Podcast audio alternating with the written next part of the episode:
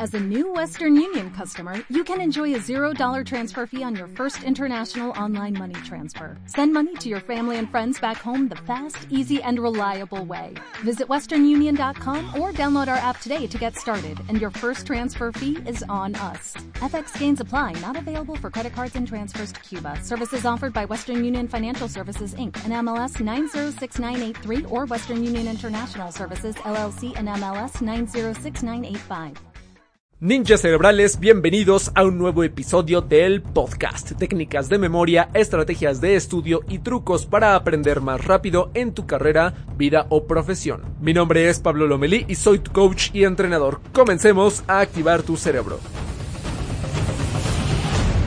Ninjas cerebrales, sean bienvenidos una vez al podcast Ninja Cerebral para confeccionar técnicas ninjas, en este caso para aniquilar a los exámenes que son nuestro enemigo Número uno, en cualquier momento en tu vida te vas a tener que enfrentar a un examen, sea en primaria, secundaria, preparatoria, universidad, doctorado, maestría o en tu nivel profesional, si te estás desempeñando y capacitándote todo el tiempo, pues vas a tener que enfrentar este horrible papel que se llama examen, ¿ok? Desgraciadamente, en la actualidad el examen se toma de una manera bastante negativa. A nivel científico se ha estudiado mucho lo que es el examen y de hecho en libros de ciencia enfocado a técnicas de estudio se define el examen como una herramienta de aprendizaje. Oh, válgame Dios, parece que en las universidades y en las escuelas aquí nos dicen, ¿sabes qué? Eso no existe para nosotros. Aquí no hacemos eso. Herramienta de aprendizaje, ¿qué es eso? Esto es una herramienta de tortura. En las escuelas o en el sistema educativo actual o como lo percibe la gran mayoría de la gente, el examen se ve como una herramienta de tortura, ¿cierto o falso? Todos los que están aquí viendo el episodio en vivo seguramente estarán de acuerdo conmigo. Más que nada, se ve como una herramienta de sufrimiento. ¿Por qué? Principalmente es por el factor tiempo porque no nos queda tiempo para preparar el bendito examen. Y nos lo avisan a la vuelta de la esquina con tres días de anticipación, con una semana de anticipación, o simplemente nos dan un temario excesivamente grande que debemos preparar para el examen y pues se te vuela la cabeza del estrés, de los nervios y obviamente del aburrimiento. Entonces así se percibe el examen hoy en día, como una bomba de estrés, una bomba de sufrimiento y una herramienta de castigo al estudiante. Y de hecho, pues eso conlleva incluso acciones negativas o amenazas por, por, parte del docente en donde, bueno, si no haces esto o no haces el otro, te voy a bajar puntos, te va a ir mal en el examen y demás. Entonces, una calificación, que es el resultado final del examen, también involucra emociones negativas, que es una bomba. Entonces, el día de hoy te voy a contar acerca de un método bastante sencillo para poder preparar y estudiar un examen en una semana, que funciona obviamente en menos de los días de una semana, pero idealmente una semana, porque en este rango que son siete días, todavía Créeme, todavía es posible aprobar con buena nota un examen. Obviamente hablando de un examen que no sea excesivamente grande hablando como una oposición un examen de admisión, ¿no? Si tuvieras una semana para esto, pues bueno, ya entraste en un modo gorila a nivel ultra instinto Saiyajin y pues eh, quién te saque de ahí, ¿verdad? Tendrías que prepararte con más tiempo. Pero cualquier otro examen una semana todavía es un tiempo apretado, pero es posible aprobar con buena nota. Entonces les voy a ir contando paso a paso qué se tiene que hacer para que tú puedas confeccionar tu propia estrategia. Viene como primer paso el crear tu plan de estudio crear un plan de estudio. El peor eh, error que cualquier estudiante puede hacer al preparar un examen en una semana o en menos días de este rango es tomar todos los apuntes, todos los libros, toda la información e intentar repetir y avanzar por uno y otro lado, así como les dé la imaginación, les dé la creatividad o les dé sus propias ganas y motivación de cada día, ¿no? Hoy voy a hacer esto, hoy voy a esto, hoy voy a leer por aquí, hoy leo por allá, hoy repito por aquí, hoy me hago una tarjetita de Anki por allá, hoy hago un pomodoro de esto y todo desorganizado provoca que obviamente llegues a la última hora y no te sepas nada. Haces mucho pero en realidad no logras nada. Entonces confundimos el concepto de productividad con simplemente estar ocupados, ¿verdad? Es completamente diferente. Ser productivos es lograr mediante un método, una estrategia, algo que obviamente buscamos. Entonces, el paso número uno para lograr esto en una semana es crear un plan de estudio. ¿Cómo se hace un plan de estudio? Creo que, es algo que básico que nos deberían de enseñar en la escuela, pero que casi nadie sabe hacer. Un plan de estudio es tan fácil como hacer una lista. Hasta a mano se puede hacer esta lista. una lista con todos los temas e incluso subtemas. Debes de ramificar todo lo que debes de estudiar que necesitas preparar para el examen, ¿ok? Temas, subtemas y ramificaciones que necesitas para el examen. Una lista a mano, ¿ok? En donde vayas del primero al último. Esto es porque el cerebro necesita un número final.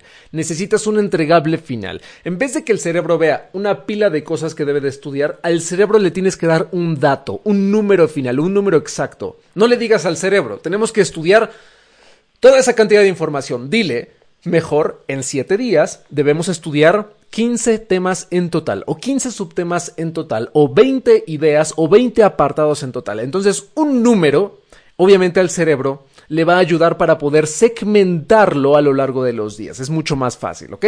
Ahora, para hacer este plan de estudio, justo aquí tengo un formato sencillito que fue el que subí, les regalé en el video eh, que recientemente se subió al canal, que obviamente voy a hacer un video más específico de esta plantilla, pero obviamente ahorita se las voy a explicar de forma rapidita.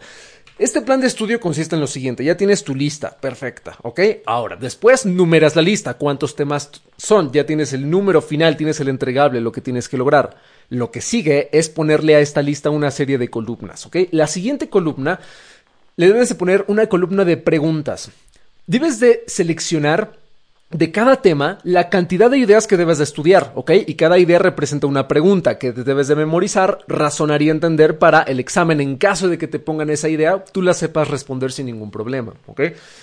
Un, un, formato de preguntas, una columna en donde venga la cantidad de preguntas. Y de esa manera, si tú, obviamente, al finalizar cada tema tienes Pensemos, en este tema tengo 15 ideas que son preguntas, en este otro tengo 10, en otro tengo 17, etc.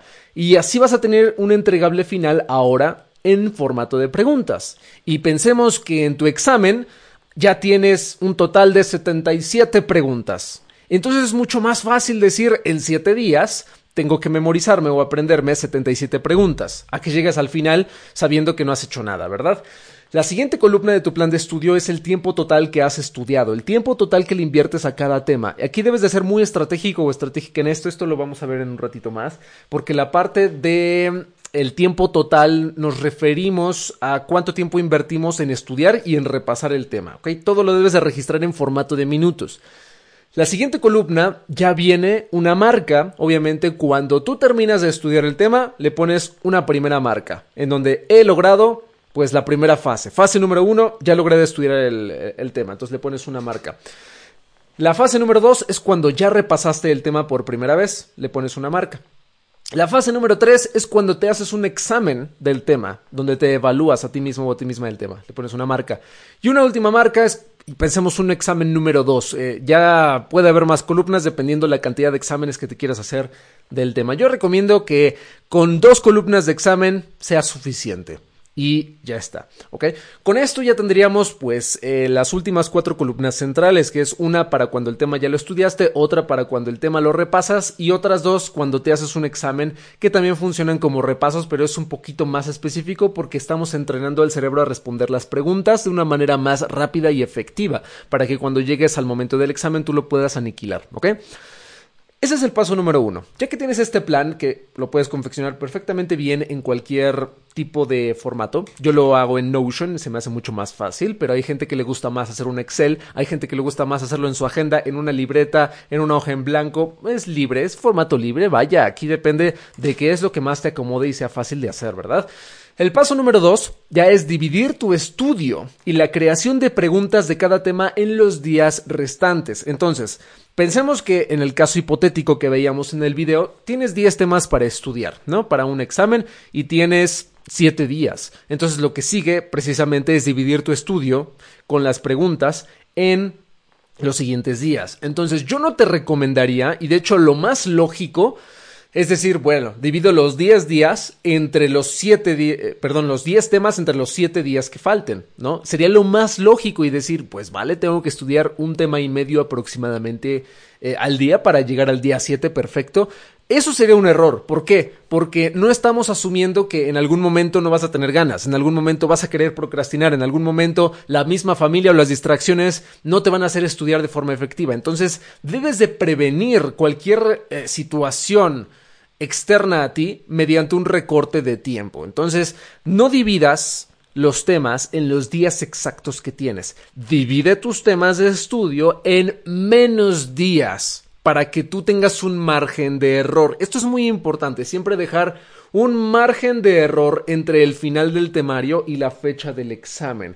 ¿Qué margen de error recomiendo? Mínimo el 20%, que dejes el 20% mínimo de tiempo libre antes de tu examen. Entonces, suponiendo que es un 20-30% aprox, puede ser más. Si es más, sería mejor. Si es el 50, pues qué mejor, tendrías muchísimo tiempo más para repasar y aniquilar ese examen, ¿no? Pero bueno, 7 días sigue siendo poco. Entonces lo que tienes que hacer es eso. Y en el caso hipotético, pues ya dividimos el temario, esos 10 temas, en 5 días. Entonces así tendrías 2 días, pues en este caso antes del examen, para memorizar, repasar, hacerte exámenes y dominar el temario, ¿ok? Eso es lo que yo recomendaría mucho más para que no te estés eh, quebrando la cabeza en estrés y ansiedad procrastinando todo antes del examen, ¿ok? Entonces, el paso número dos es dividir tu estudio y la creación de preguntas.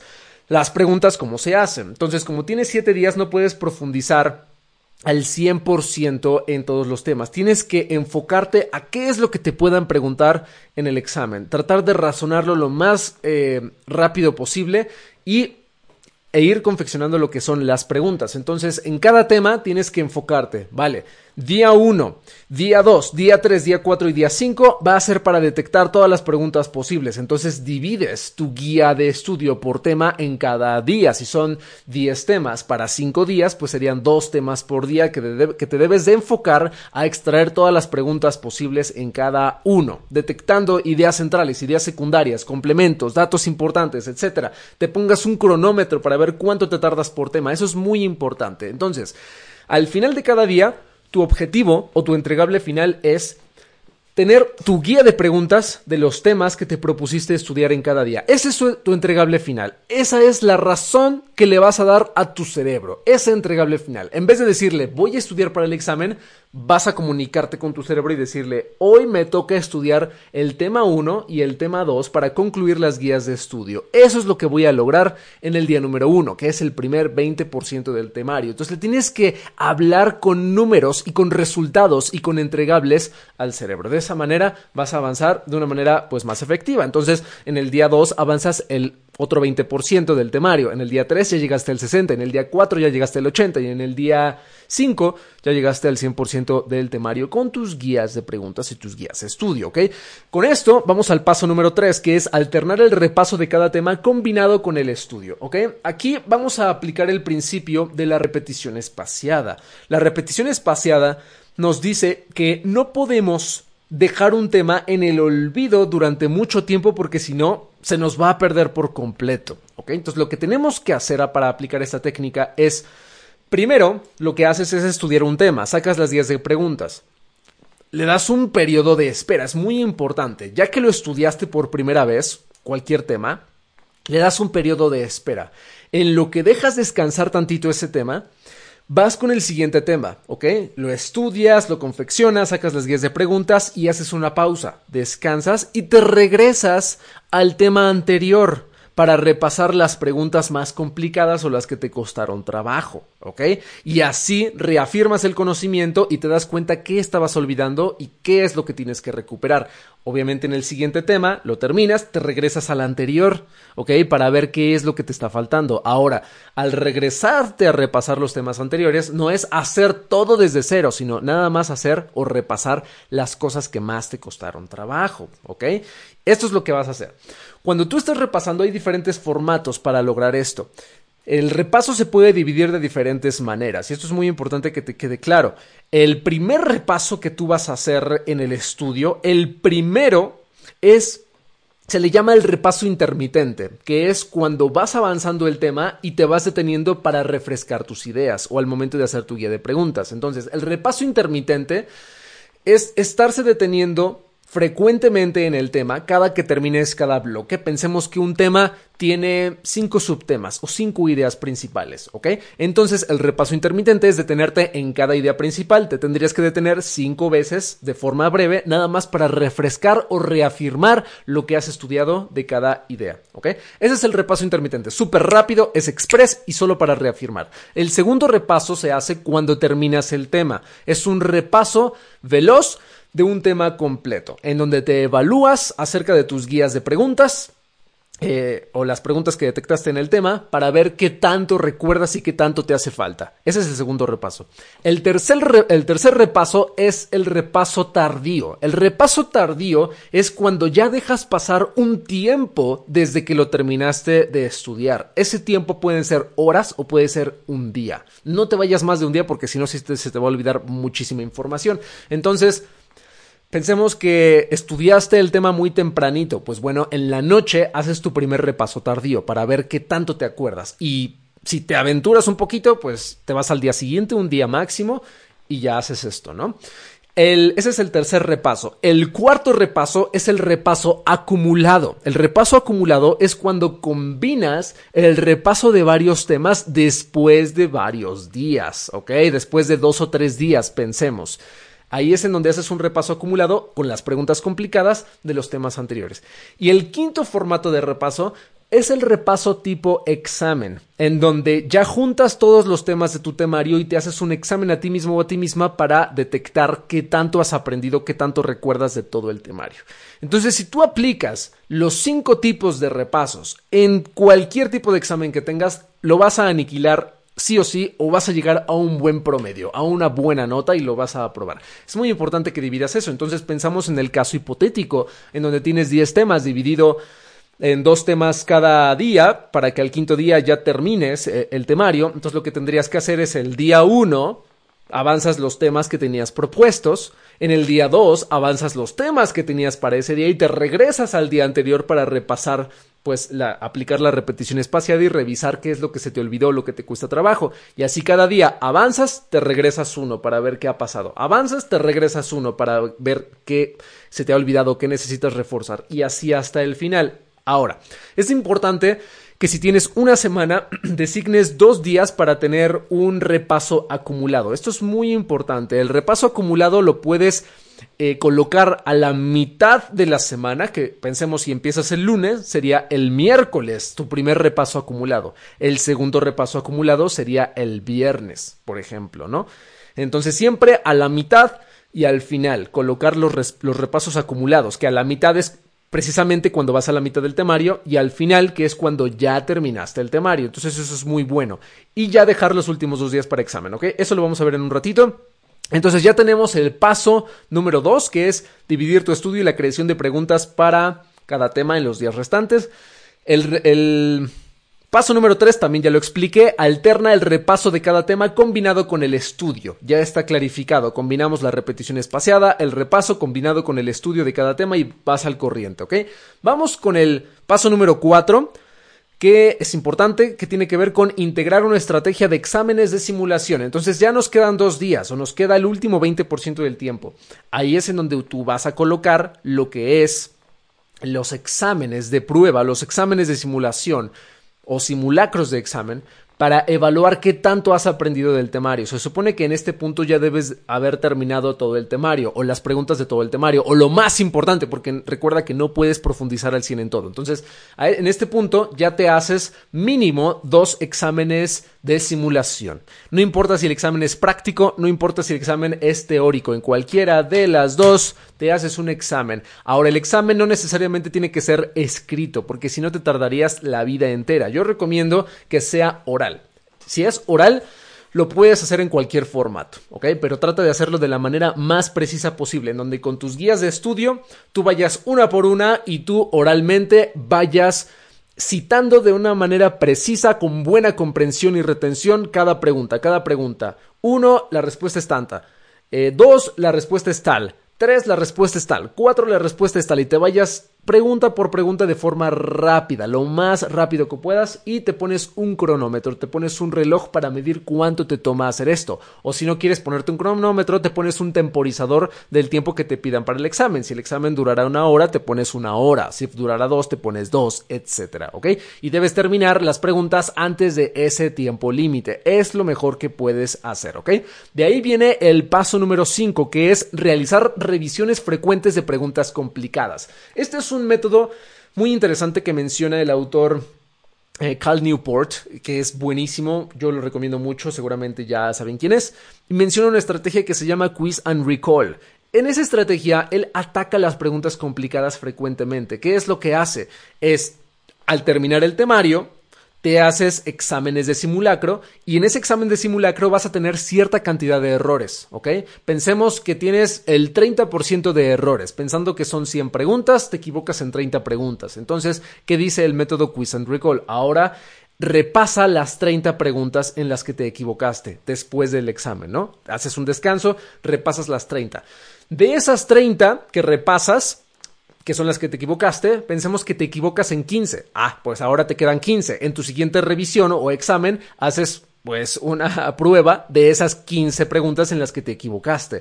En el siguiente te equivocas en 5, pues vale, haces un refuerzo de esas 5 y después te fallan 2, haces un refuerzo de esas 2. La idea y el objetivo del método Quiz and Recall es que llegues al número 0. Cero errores en todas las preguntas que tú tienes. Idealmente, idealmente que por cuestión de tiempo no pasa nada si no llegas a cero. La idea es que mínimo llegues con un margen de error chiquito para que puedas aprobar el examen. Que el objetivo en una semana es aprobarlo con una nota decente. Que aprobarlo con la máxima nota con 10 sí es posible, sí se puede, si le echas muchas ganas, pero pues vamos a ser realistas en algunos casos si tienes exámenes simultáneos, si tienes un volumen de temas excesivamente grande y has procrastinado mucho el examen, va a costar un poquito de trabajo, entonces debes de ponerte un objetivo, debes de definir, en este examen a mí me interesa sacar un 10, la máxima nota, perfecto, pues te preparas como tal. Y si literalmente para un examen dices, vale, no busco la máxima nota, busco aprobar, busco tal calificación mínima, pues vale, te pones ese objetivo y trabajas para ese objetivo. Entonces ya tu esfuerzo depende del objetivo que tú te pongas, ¿ok? Ese es el paso número 5. El paso número 6 ya es, ve al examen, para resolverlo, pero con toda la actitud, ¿ok? Ve a aniquilar el examen con toda la actitud. No le tengas miedo al examen. Muchas personas se preparan horas y horas y días y días para un examen para el que van y les da miedo y se echan para atrás y se ponen nerviosos y casualmente los nervios y el estrés mm, es un efecto contraproductivo hacia la memoria, que obviamente este miedo hacia el examen detona lo que son muchos químicos en el cerebro y también despierta lo que es la amígdala. Entonces, cuando la amígdala está en modo huida o en modo pelea o en modo alerta, hace que no funcione de la misma manera lo que es el hipocampo, que es la estructura principal de la memoria eh, por la cual tú aprendes y codificas información a largo plazo. Entonces, ¿qué es lo que sucede si tú tienes miedo en el examen o te da estrés? Estás bloqueando la memoria. Tú mismo te estás saboteando y eso es lo peor que puedes hacer. Entonces, por más que te prepares y tú hayas aniquilado los exámenes de prueba en casa, si te da miedo al final, todo el esfuerzo va a ser en vano. Entonces no le tengas miedo, velo a aniquilar y aunque tengas un poquito de estrés, trata de transformarlo de, forma positiva. Piensa en que sí puedes responder las preguntas, solo necesitas un poco de tiempo. Entonces en el examen puedes hacer alguna estrategia de resolución, darte ciertos descansos, ciertas pausas de 20 segundos nada más para respirar, reflexionar, dejar las preguntas difíciles para el final, pasar por las preguntas que te sabes al principio, hacer una revisión final cuando termines todo el examen, hacer correcciones en caso de que alguna pregunta te haya causado duda. Hay muchas estrategias de resolución y esto lo veremos en futuros videos y episodios para que obviamente nos enfoquemos a ese tema nada más en el futuro. Ahorita nada más nos vamos a quedar con esta estrategia de 7 días. Y con eso cerraríamos lo que es el método. Vamos a hacer un resumen, estimados ninjas cerebrales. El paso número uno es crear tu plan de estudio en un documento. ¿Ok? Cual sea el documento, con tu columna de temas, tu columna de preguntas, tu columna de tiempo, tu columna de, obviamente, la fase de cuando lo estudies, cuando lo repases, cuando hagas examen o la cantidad de exámenes que tú necesites y tienes que llevar una especie de tracking en inglés. Es como llevar un registro, un control día con día de lo que vas haciendo, ¿ok? Este control visual, si lo tienes frente a ti todo el tiempo, te va a ayudar muchísimo a llevar un control del examen, ¿ok? Y vas a saber qué estás haciendo, cuánto has avanzado, cuánto porcentaje te falta, etcétera. Entonces, esto te motiva y te ayuda a decir, necesito invertir más esfuerzo o necesito este, detenerme tantito, ¿ok? Eso te ayuda bastante. El paso número dos, dividir tu estudio y la creación de preguntas de cada tema en los días restantes. Es clave dividir tu estudio, pero recuerden con un margen de error mínimo del 20% para que termines esa cantidad de tiempo antes de tu examen y te dé tiempo para repasar, ¿ok? El paso número tres es alternar el repaso de cada tema combinado con el estudio. Es decir, cada día vas a estudiar temas nuevos, pero ese mismo día, al terminar, te tienes que regresar a temas pasados para revisarlos y repasar las cosas difíciles o que te costaron trabajo. Y así revisas constantemente cómo vas avanzando. El paso número cuatro es integrar una estrategia de exámenes de simulación. La simulación de examen se hace en el último 20% del tiempo cuando obviamente termines tu temario para evaluar y, e incrementar lo que es la velocidad de retención. El paso número 5 es realizar revisiones frecuentes de preguntas complicadas. Aplica el método Quiz and Recall en los exámenes de prueba o en, tu sistema de repaso. Tienes que ir haciendo una eliminación de los errores, ¿ok? De todas las preguntas en las que te equivocas, haces repasos, descansas, haces repasos otra vez en tus errores hasta que llegues al cero o mínimo con un margen de error negativo, no pasa nada.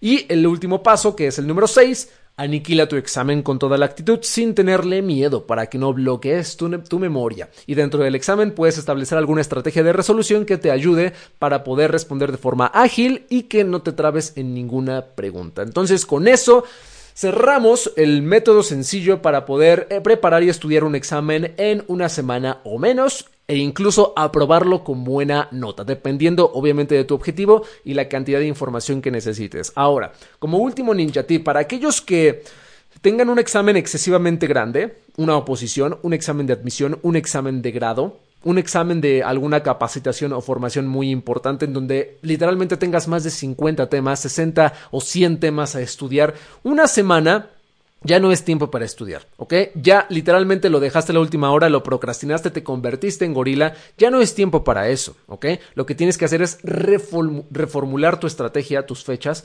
para atacar ese examen de alto valor o de un volumen excesivamente alto. Y si has estudiado constantemente para estos exámenes, la última semana o los últimos 15 días son para aplicar la estrategia de simulación y los sistemas de repaso, con la estrategia de quiz and recall, que es la eliminación de respuestas incorrectas. Para es, ¿ok? Para eso es. De hecho, para los otros exámenes, pues sí, aplicaría en caso de que tengas temas suficientes para una semana.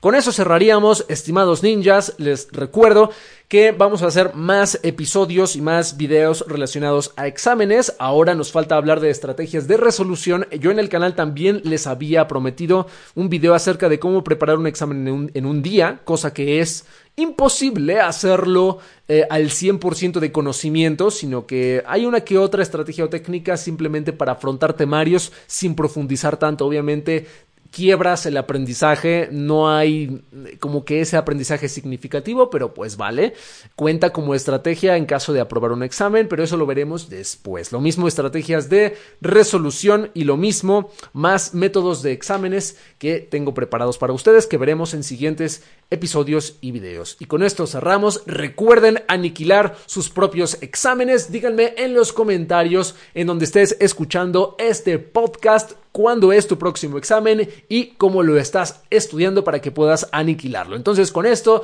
me despido, nos vemos en los próximos episodios, sigue entrenando tu cerebro y nunca dejes de actuar como ninja cerebral. Si te gustó este episodio y te aportó valor, te invito a suscribirte al podcast para que sigas teniendo más lecciones como esta. Y si quieres sacarle el máximo provecho al podcast Ninja Cerebral para obtener resultados positivos y duraderos en tu aprendizaje, te daré cuatro recomendaciones. Número 1. Únete a la comunidad exclusiva de los ninjas cerebrales. Tenemos un grupo de Facebook que se llama Mentes Entrenadas. También tenemos un grupo en Discord y un chat exclusivo en Telegram. Para sumarte a la comunidad, entra a diagonal comunidad. Número 2. Combina este podcast con los cursos gratuitos que tenemos disponibles en el canal de YouTube. Tenemos un curso de técnicas de estudio, un curso de técnicas de memorización, una serie de lectura, una serie de entrenamiento mental y gimnasia cerebral y métodos de aprendizaje aplicables a la vida, carrera o profesión. Todos estos contenidos los encuentras en pablolomeli.com diagonal cursos gratis. Número 3. Si quieres profundizar en los métodos de estudio, productividad, memorización y entrenamiento cerebral, te invito a formar parte de la Academia de los Ninjas Cerebrales a través de los entrenamientos en línea que tenemos,